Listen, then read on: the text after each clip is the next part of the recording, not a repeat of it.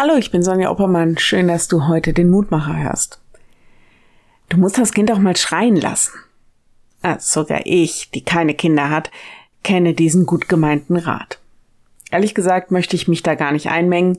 Das ist schon anstrengend, wenn so ein Baby nicht schlafen will und schreit und schreit und schreit. Und es ist auch schwer auszuhalten, ein Kind schreien zu lassen, das man doch so liebt. Liebe kann das Weinen des Geliebten kaum ertragen. Sagt Gott sich das auch? Du musst das Kind mal schreien lassen? Ich lese uns die Losung heute aus der Basisbibel Psalm 106, 44 und 45. Dennoch schaute er nach ihnen in ihrer Not, wann immer er ihr Klagegeschrei hörte. Aus Liebe zu ihnen dachte er an seinen Bund. Im Psalm 106 geht es immer darum, dass Gott immer wieder seinem Volk hilft und dann machen sie wieder irgendwas, was den Bund mit Gott zutiefst verletzt. Sie brechen ihre Versprechen, sie laufen anderen Göttern nach, ja, sie opfern sogar ihre Kinder, was vor ihm überhaupt nicht erlaubt ist. Sie halten sich nicht an seinen Willen und brechen heilige Gesetze. Und so wecken sie auch den Zorn Gottes. Und dann sind da Einzelne, die für das Volk vor Gott einstehen. Mose, Pinhas. Und Gott lässt sich durch ihre Fürbitte erweichen. Ein Auf und Ab der Geschichte Gottes mit seinen Kindern.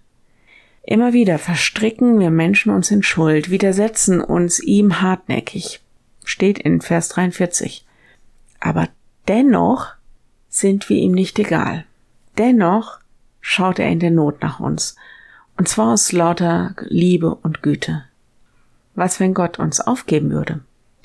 Wie gut, dass seine Liebe stärker ist, dass unser Weinen und Klagen ihm zu Herzen geht und er sich wieder und wieder uns zuwendet und Liebe und Barmherzigkeit sein Handeln uns gegenüber bestimmt. Er lässt uns nicht einfach schreien. Er rettet uns, bringt uns sogar heim. Ich lade dich ein, noch mit mir zu beten. Lieber Herr, wie gut, dass du uns nicht aufgibst. Es tut uns leid, wo wir immer wieder so völlig an dir vorbeileben, Hilf uns doch, dass wir mit unserem Leben dir die Ehre geben.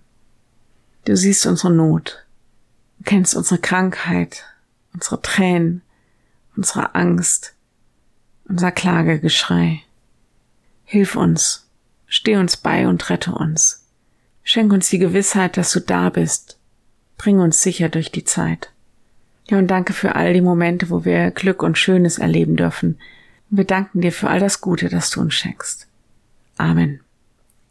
Morgen ein neuer Mutmacher. Bis dahin, bleib behütet. Tschüss.